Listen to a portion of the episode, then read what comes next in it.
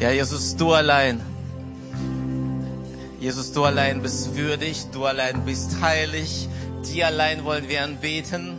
Dein Name ist das Licht, das die Finsternis durchbricht. Und das spreche ich aus über die Leben hier, die in diesem Raum sind, über unsere Umgebung, über unsere Familien, Nachbarschaften, Arbeitsplätze. Dein Name ist das Licht, das die Finsternis durchbricht, Herr. Und das ist die Botschaft, die wir heute teilen wollen, dass in deinem Namen die Lösung ist, das Geheimnis. Und wir beten, dass in diesem Gottesdienst dein Name nicht nur hoch erhöht ist, sondern auch ein Name ist, das für jeden hier an diesem Ort ein persönlicher Name ist. Dass jeder, der heute da ist, dir persönlich begegnet, eine Beziehung mit dir hat und aus dieser Beziehung heraus sein Leben meistert. Danke dir, Jesus. Amen. Amen. Herzlichen Dank euch für das Singen, für das Mitfeiern. Danke, liebe Band, für das Begleiten.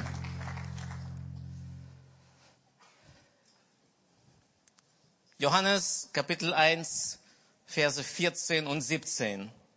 Er, der das Wort ist, wurde Mensch und lebte unter uns. Er war voll Gnade und Wahrheit. Und wir wurden Zeugen seiner Herrlichkeit, der Herrlichkeit, die der Vater ihm, seinem einzigen Sohn, gegeben hat. Denn das Gesetz wurde durch Mose gegeben, Gottes Gnade und Wahrheit kamen durch Jesus Christus. Es wird heute um dieses Wortpaar gehen, Gnade und Wahrheit. Und ähm, ihr habt wahrscheinlich schon mitbekommen, dass heute ein ganz besonderer Gottesdienst für mich ist. Ein ganz besonderer Gottesdienst noch einmal für Johannes, nachdem letzte Woche sein ganz besonderer Gottesdienst war.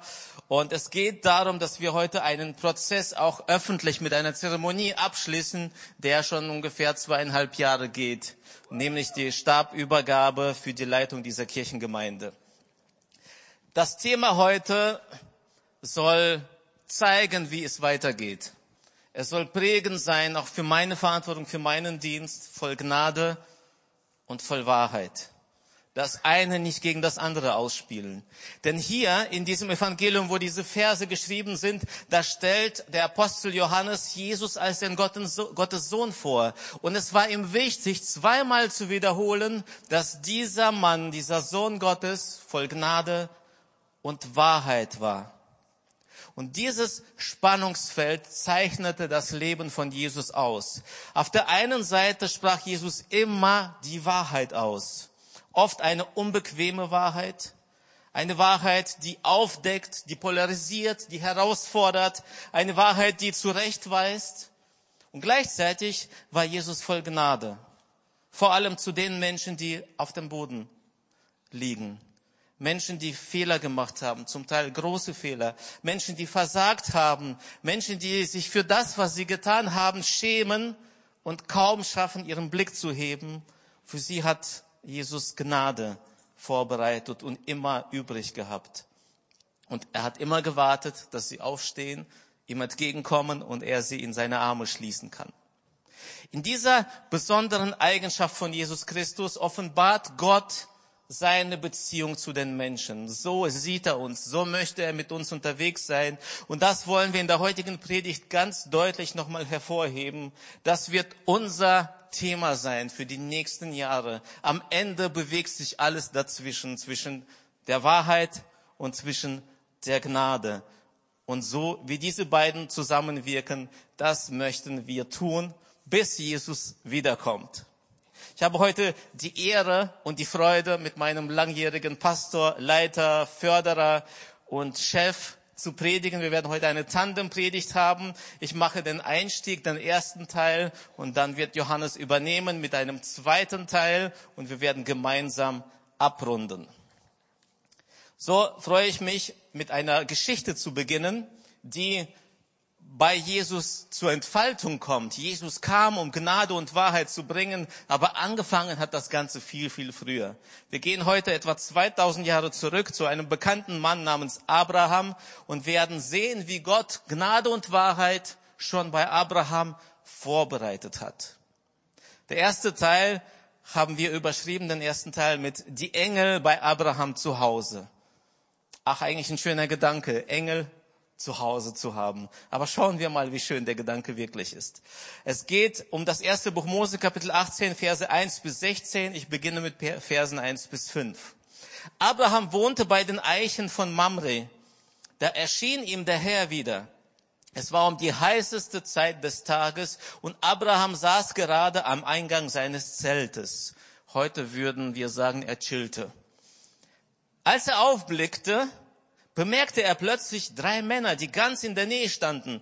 Sofort sprang er auf, lief zu ihnen hinüber, verneigte sich bis zur Erde und bat, Herr, bitte schenkt mir deine Aufmerksamkeit und geh nicht einfach weiter. Ich lasse Wasser holen für eure Füße. Ruht euch so lange unter dem Baum aus. Ich sorge für das Essen, damit ihr gestärkt weitergehen könnt. Ihr sollt nicht umsonst bei mir vorbeigekommen sein. Einverstanden, sagten die drei. Tu, was du dir vorgenommen hast. Was ist hier passiert? Abraham genießt die Mittagspause, Siesta wahrscheinlich. Ne, auch dort war es warm, mittags wurde nicht so viel gemacht. Und auf einmal sieht er drei Männer vorübergehen und er als gastfreundlicher, als ein guter Mann lädt er sie ein, reinzukommen. Er ist so gastfreundlich, dass er nicht nur ein Essen zubereiten lässt, sondern er bedient sie auch. Also der Hausherr persönlich. Durch die Einleitung im ersten Vers, den ich gelesen habe, wissen wir, dass die Männer keine gewöhnlichen Männer waren, sondern sie waren im Auftrag Gottes unterwegs. Und äh, sie waren sogenannte Botschafter. Äh, in Griechisch würde man dazu Angelos sagen. Und wer zwei und zwei zusammenzählen kann, ich kann ziemlich sicher sagen, dass es sich um Engel gehandelt hat, die in Gestalt von drei Männern da waren. Es geht nicht gleich aus dem Text hervor, ob, Johann, ob äh, Abraham gecheckt hat, was das für Männer sind. Zumindest mal nicht gleich.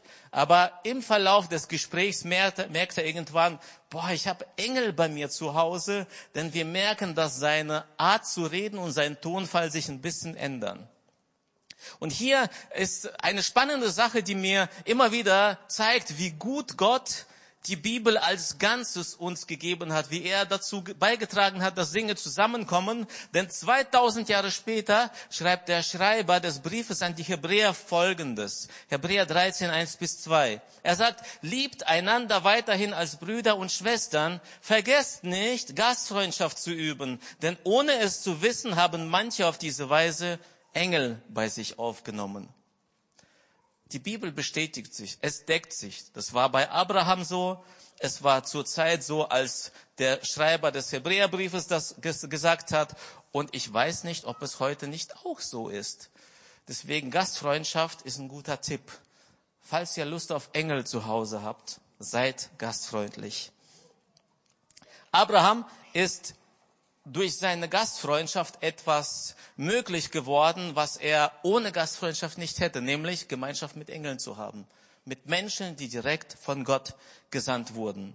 Und das, was da passiert, ist nicht einfach nur so, ich hatte so ein paar Engel bei mir zu Hause, sondern da, wo Engel erscheinen, da passieren übernatürliche Dinge. Und so sagt einer dieser Männer, einer der Engel, äh, zu Abraham, in einem Jahr komme ich wieder und deine Frau wird schwanger werden wow, Gastfreundschaft lohnt sich.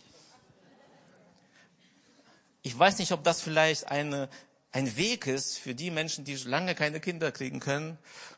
Einfach Gäste einladen. Vielleicht mich. Sarah hört mit. Anscheinend war ja nicht am Tisch, das war nicht so üblich damals in der Kultur, da haben nur Männer zusammengesessen, aber hinter dem Zelt hört Sarah mit, dass der Engel das sagt und Sie lacht und ich würde sogar sagen sarkastisch, denn sie sagt ungefähr Folgendes, alles klar, ich soll ein Kind kriegen, bei uns läuft schon lange nichts mehr. Wir steigen miteinander nicht mehr in die Kiste. Als Reaktion passiert jetzt Folgendes. Einer der Männer, also einer der Engel, spricht nun Abraham und Sarah darauf an. Er kriegt natürlich mit, es ist ein Engel, dass Sarah lacht. Und dann sagt er, Verse 13 bis 15, warum lacht Sarah? Warum zweifelt sie an meinen Worten, dass sie noch ein Kind bekommen wird? Für mich ist nichts unmöglich. Und dann wiederholt er. Nächstes Jahr um diese Zeit komme ich wieder zu euch. Dann wird Sarah einen Sohn haben. Schaut mal Reaktion von Sarah. Sarah fürchtete sich und log. Ich habe nicht gelacht. Aber Gott erwidert hier, doch, du hast gelacht. Schaut mal, Sarah erlebt hier doppelte Gnade. Zuallererst glaubt sie dem, was die Engel sagen und damit dem, was Gott sagt, nicht. Sie schenkt Gottes Wort keinen Glauben. Und wie reagiert der Engel? Also, ist er empört? Ist der Engel sauer? Sagt er, Sarah, ist ja eigentlich klar, mit wem du redest? Ich bin ein Bote des Herrn. Das, was ich sage, sagt Gott. Und wie kannst du nur das anzweifeln, was ich sage? Nein, das tut der Engel überhaupt nicht. Sondern, anstatt sie zu verurteilen, wiederholt er einfach nochmal sein Versprechen. Das ist schon eine krasse Gnade. Und ich glaube, dass hier schon deutlich wird, wie Gott mit uns umgeht, wie Gott handelt.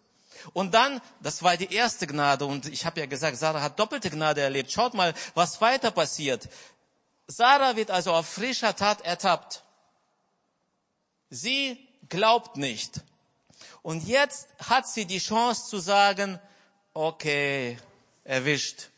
Sorry, dass ich nicht gleich geglaubt habe. Engel, du musst verstehen, ich warte schon so viele Jahre auf dieses Kind und ich bin schon so verzweifelt, dass ich das kaum noch glauben kann. Sorry, dass ich so reagiert habe. Aber nein, Sarah wehrt sich und sagt, nee, ich habe nicht gelacht. Also erster Schritt Unglaube, zweiter Schritt, sie lügt Gott ins Gesicht. Sie lügt dem Engel ins Gesicht, knallhart. Und was passiert jetzt? Spätestens jetzt müsste doch der Engel voll Zorn anlaufen. Die Augen glühen, Feuer anstatt Pupillen. Na, und er sagt, im Namen Jesu, Feuer soll herabkommen und du sollst vom Feuer verschlungen werden, weil du schon die zweite Sünde begangen hast. Natürlich passiert auch das nicht. Es ist spannend, wie, wie der Engel immer wieder reagiert. Er weist sie nicht zurecht, aber er sagt, Sarah, doch, du hast gelacht. Er nennt die Wahrheit. Voller Gnade und voller Wahrheit. Er bringt das auf den Punkt und anstelle jetzt weiter zu diskutieren und das aufzuarbeiten, heißt es im Vers 16, danach brachen die drei auf und Abraham begleitete sie noch ein Stück. Als wäre nichts passiert. Ich glaube, hier wird deutlich, wie Gott mit uns Menschen handelt. Voll Gnade, aber auch voll Wahrheit.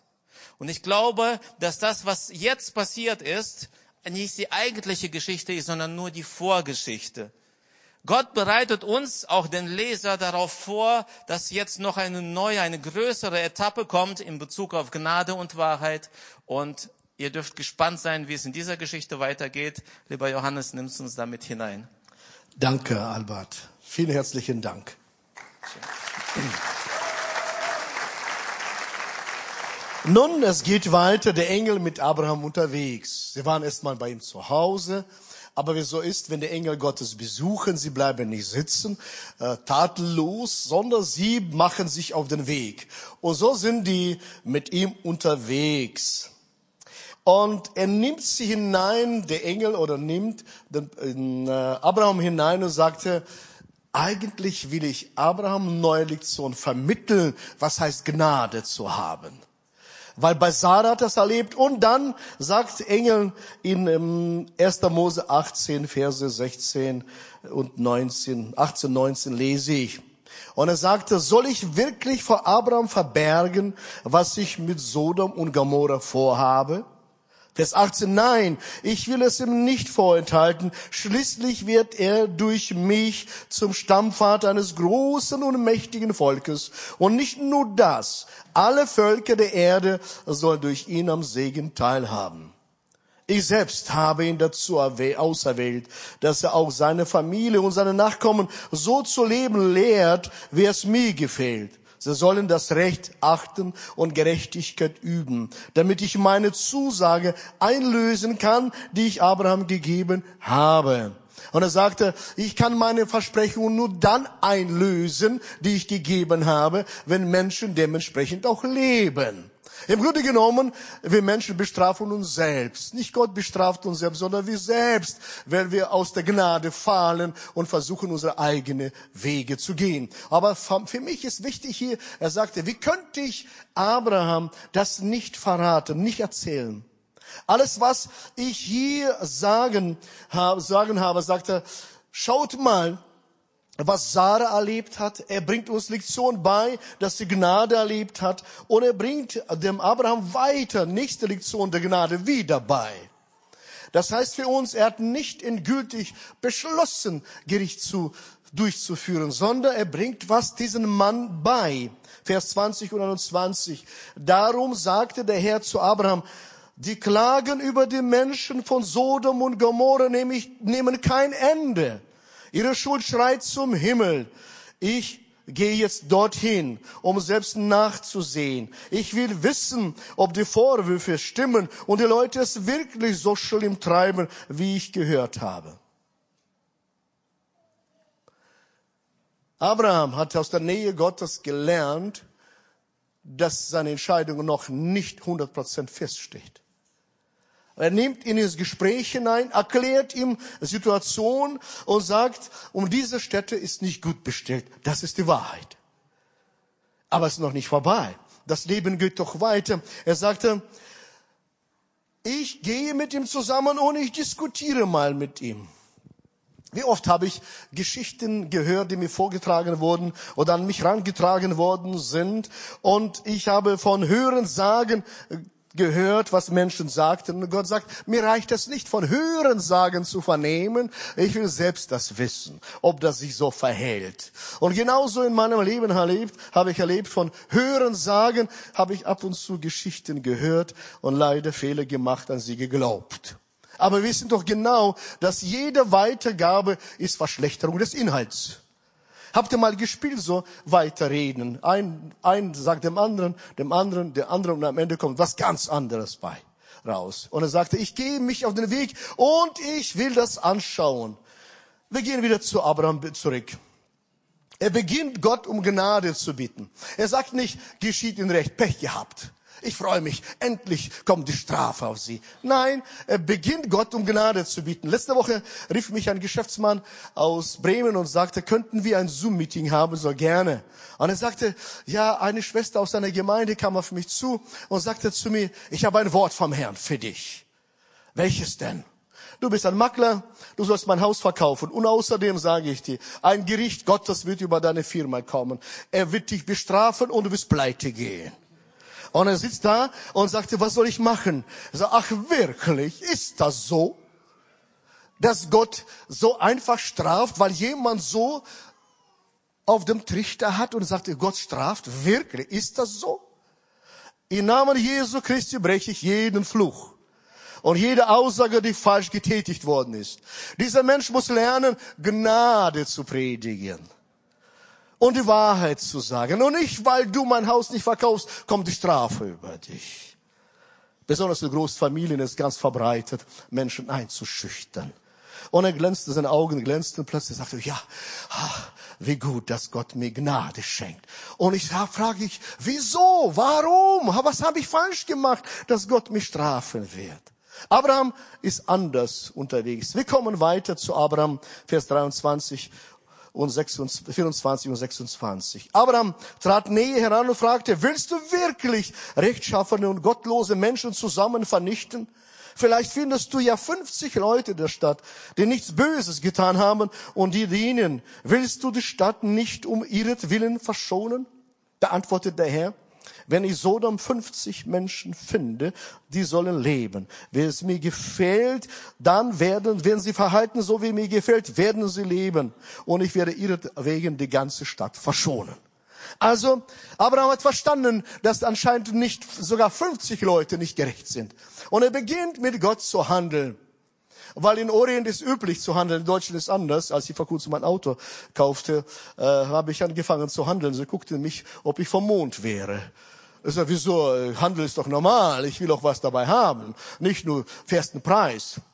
Aber bei Orient ist normal zu handeln. Abraham beginnt mit Gott zu handeln und sagt, oh Gott, und wenn das kann 45 da sind, bist du bereit? Gott sagt, ja, auch 45. Und so handelt er auf zehn runter. Und sagt Gott, dann gehe ich jetzt und schaue mir die Sache an. Zehn Personen runter. Ich frage, wieso bei zehn Personen? Wieso nicht auf zwei? Nein, er weiß, dass Lot lebt da mit seiner Frau und sie haben zwei Töchter. Sind schon vier Personen. Fehlten nur sechs Menschen in dieser Stadt. Aber sogar die Schwieger, äh, noch nicht. Ver verlobt waren sie, ne? Sie waren, die paar Verlobten von der Töchter waren auch nicht gerecht. Also sogar sechs Leute hat Gott nicht gefunden. Liebe Freunde, wie weit geht Gott mit seiner Gnade? Da sagt er, wenn sechs Leute in dieser Stadt sind, werde ich für sie Sodom und Gomorra verschonen. Und mit dieser Einstellung hat Abraham gelernt, was heißt Gnade zu haben und nicht Gericht zu sprechen. In diesem Zusammensang, in diesem Spannungsfeld zwischen Gnade und Wahrheit werden drei Aspekte beziehungsweise Aufgabenfelder deutlich. Das Lieben, das Ermahnen und das Richten. Erstens, Gott ist Richter. Der Heilige Geist ist der Ermahner. Und meine Aufgabe ist zu lieben. Ach, wie gerne würde ich Richter sein. Wie gerne wäre ich mindestens Ermahner sein, so wie der Heilige Geist Parakletos. Aber lieben, Gott kann doch besser lieben als ich. Ich würde dem Herrn und meinem Gott die Liebe gerne überlassen. Er soll lieben. Aber ich will nicht lieben. Liebe Freunde, vor zwei Wochen erreichte mich eine Nachricht. In den USA ist ein Pastor mit 80 Jahren bei seinem Geburtstag, nach 80. Geburtstag. Die ganze Party war da. Menschen feiern. Er geht in sein Zimmer, zieht sich nackt aus und er hängt sich. Da werde ich angerufen, Johannes, wo ist dieser Mann jetzt? Ist er beim Herrn oder in der Hölle? Ich sagte zu dem Pastor, setz dich mal erst mal hin.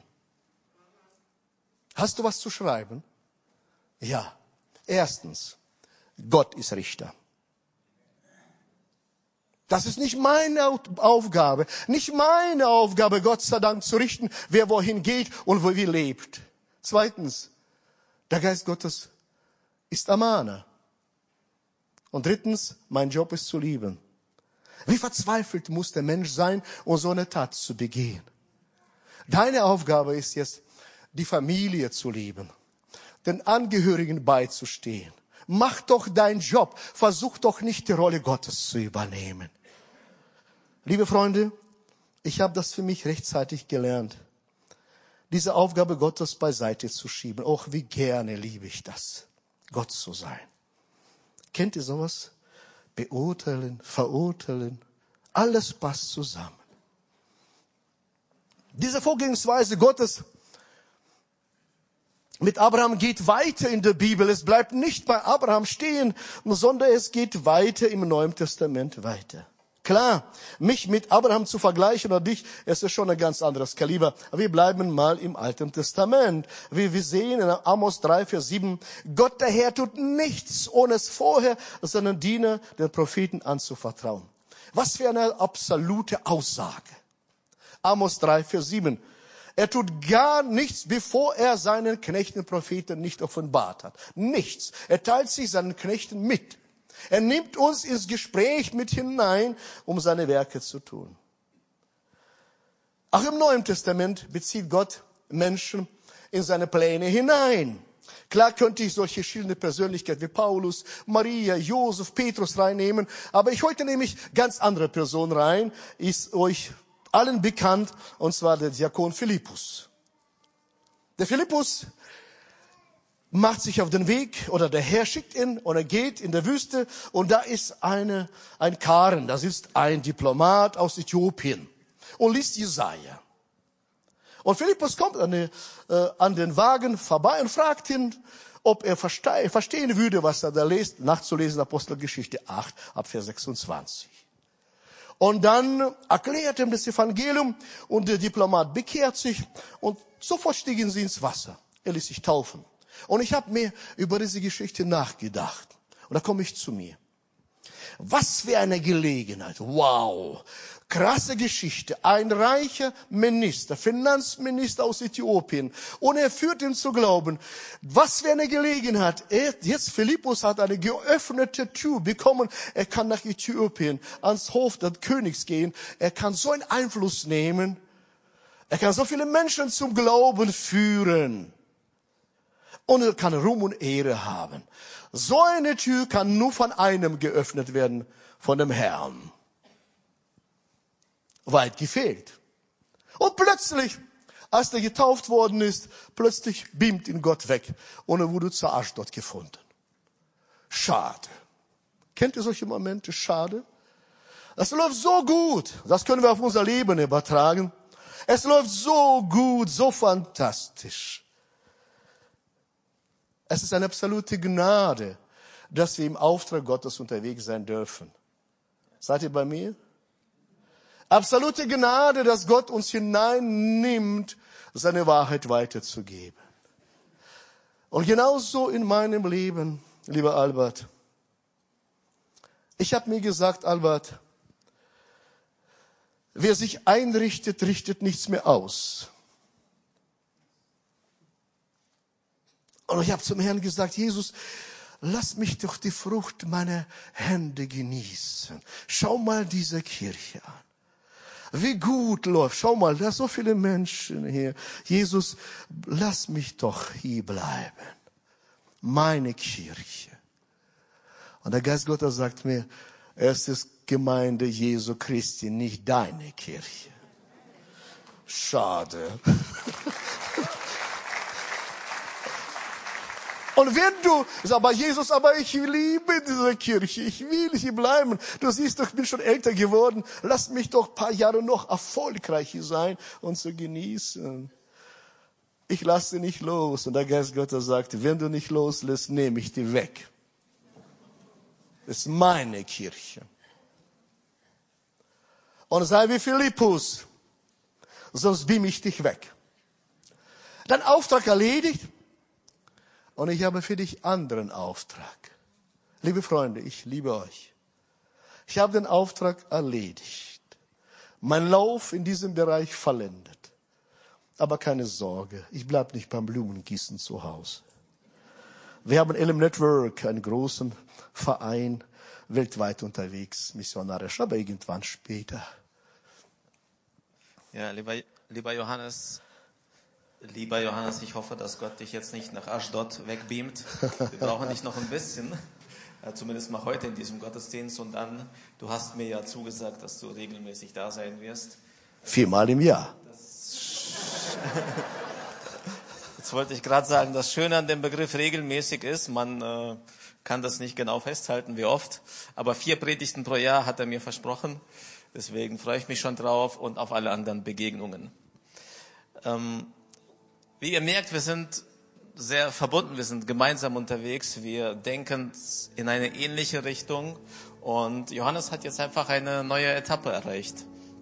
Und es war ihm wichtig, mir das weiterzugeben, das auf mein Herz zu legen, dass das meine Aufgabe ist, immer wieder zwischen Gnade und Wahrheit mich zu bewegen, immer und immer wieder die Wahrheit niemals vernachlässigen, aber auch die Gnade voll in Gottes Umfang walten zu lassen. Und deswegen ist diese Geschichte für mich so besonders, weil hier scheinbar zwei völlig äh, äh, zwei Ereignisse, die überhaupt nicht zueinander passen, so dargestellt werden, aber in diesem Miteinander haben wir das für uns neu erschlossen. Gott zeigt erst auf einem sehr niedrigen Niveau, bei einer Lüge, bei einem Misstrauen, bei einem Nichtglauben, dass er da gnädig ist.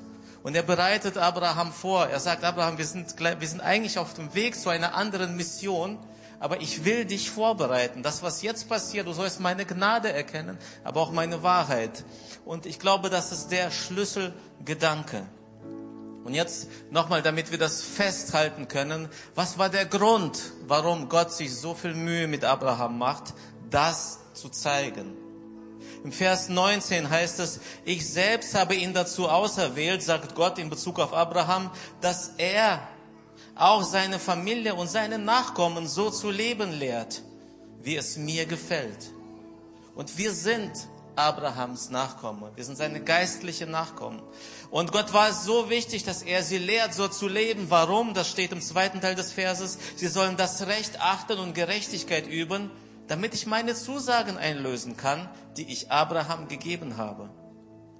Ich wünsche mir nichts sehnlicher, als dass Gott uns nicht nur etwas zusagt, sondern dass er das auch einlöst.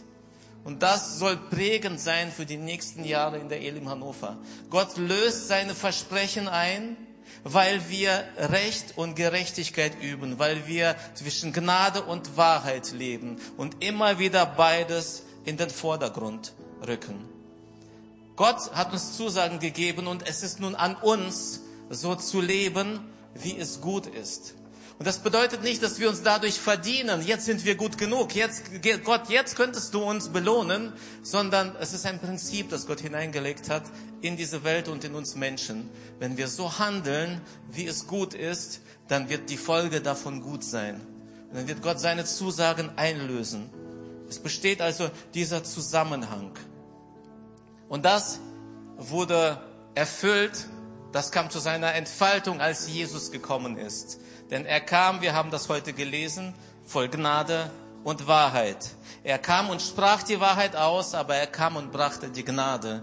Und äh, zum Schluss, bevor wir gleich zum Gebet kommen und Johannes einladen wird, möchte ich diese einfache Wahrheit nochmal hervorheben. Er gab sein Leben.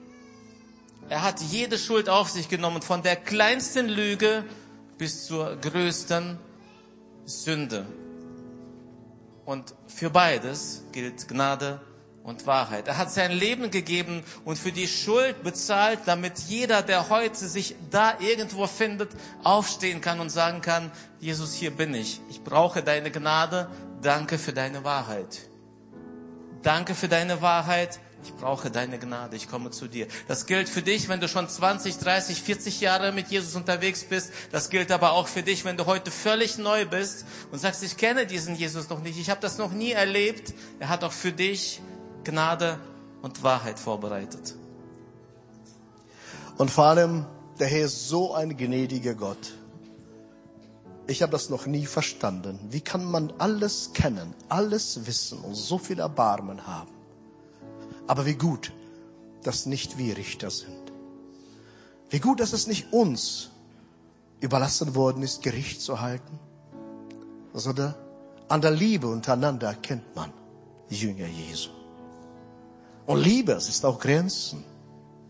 Liebe heißt es, Grenzen zu setzen. Gott liebt mich, setzt mir auch Grenzen. Deswegen Christsein heißt nicht ohne Rahmen, ich tue, was ich will, sondern wie es dem Herrn gefällt, meinem Schöpfer Gott. Und wenn du sagst, ich will auch Nachfolger Abraham werden, ich will auch mit Jesus Christus so verbunden sein, ich will auch, dass er mich in seinen Ratschluss hineinnimmt und mit mir meine Zukunft, meine Pläne gestaltet, damit mein Leben nicht gottlos ist. Was heißt gottlos? Gottlos heißt es, so leben, so zu leben, als Gott nicht gäbe. Das ist gottlos. Sondern mit dem Herrn unterwegs zu sein, seine Lieben, seine Worte zu halten. Ich bitte euch, Augen zu schließen. Wenn du dich kannst, nach unten schauen. Und wenn du heute hier bist und sagst du, ich habe verstanden, ich will mich diesem gnädigen, liebenden Gott zuwenden, damit er mir die Kraft schenkt, auch nach seiner Wahrheit zu leben. Ich kann nicht aus meiner Kraft, ich brauche den Himmel Gottes dafür. Das ist keine Leistung, sondern eine Beziehungsglaube dann ist es Tag für dich, die Entscheidung zu treffen. Ich würde gerne für dich beten. Wenn du heute hier bist, zeig kurz der Hand, sagt, ja, ich entscheide mich für Christus. Ich entscheide mich, danke, danke, Nachfolger Abraham zu sein. Wer hat die Hand noch nicht gehoben? Ein bisschen höher, damit ich sehen kann. Danke. Ist immer noch da, der sagt, ja, ich entscheide mich für Christus, es ist mein Tag. Ich wiederhole das noch einmal. Das Angebot gilt. Das ist die wichtigste Entscheidung, an, an der Seite von gnädigen Gott unterwegs zu sein, mit ihm zusammen Seite an Seite zu leben. Was für ein Privileg. Ist jemand noch hier? Dankeschön. Geniert euch nicht. Dankeschön. Wie gut, dass Gott gnädig ist. Lieber Pastor Albert, der Herr rettet. Und mein Gebet war, dass das heute geschieht. Es ist ein Zeichen für dich, dass diese Kirche ein Ort ist, wo ein Neugebot stattfindet. Ich bitte dich, bete für die Menschen. Ja. Lasst uns als Gemeinde die Menschen unterstützen, die diese Entscheidung getroffen haben. Ich bete gerne vor und ihr betet nach. Jesus Christus, danke für deine Wahrheit und danke für deine Gnade. Ich nehme diese Gnade jetzt in Anspruch. Vergib mir meine Schuld und mach mein Leben neu. Ich will dir folgen nach deiner Wahrheit. Und ich möchte sehen, wie deine Zusagen eintreffen. Du hast ein gutes Leben für mich. Das nehme ich jetzt an. Du bist mein Gott und ich bin dein Kind. Amen. Amen. Herzlichen Glückwunsch.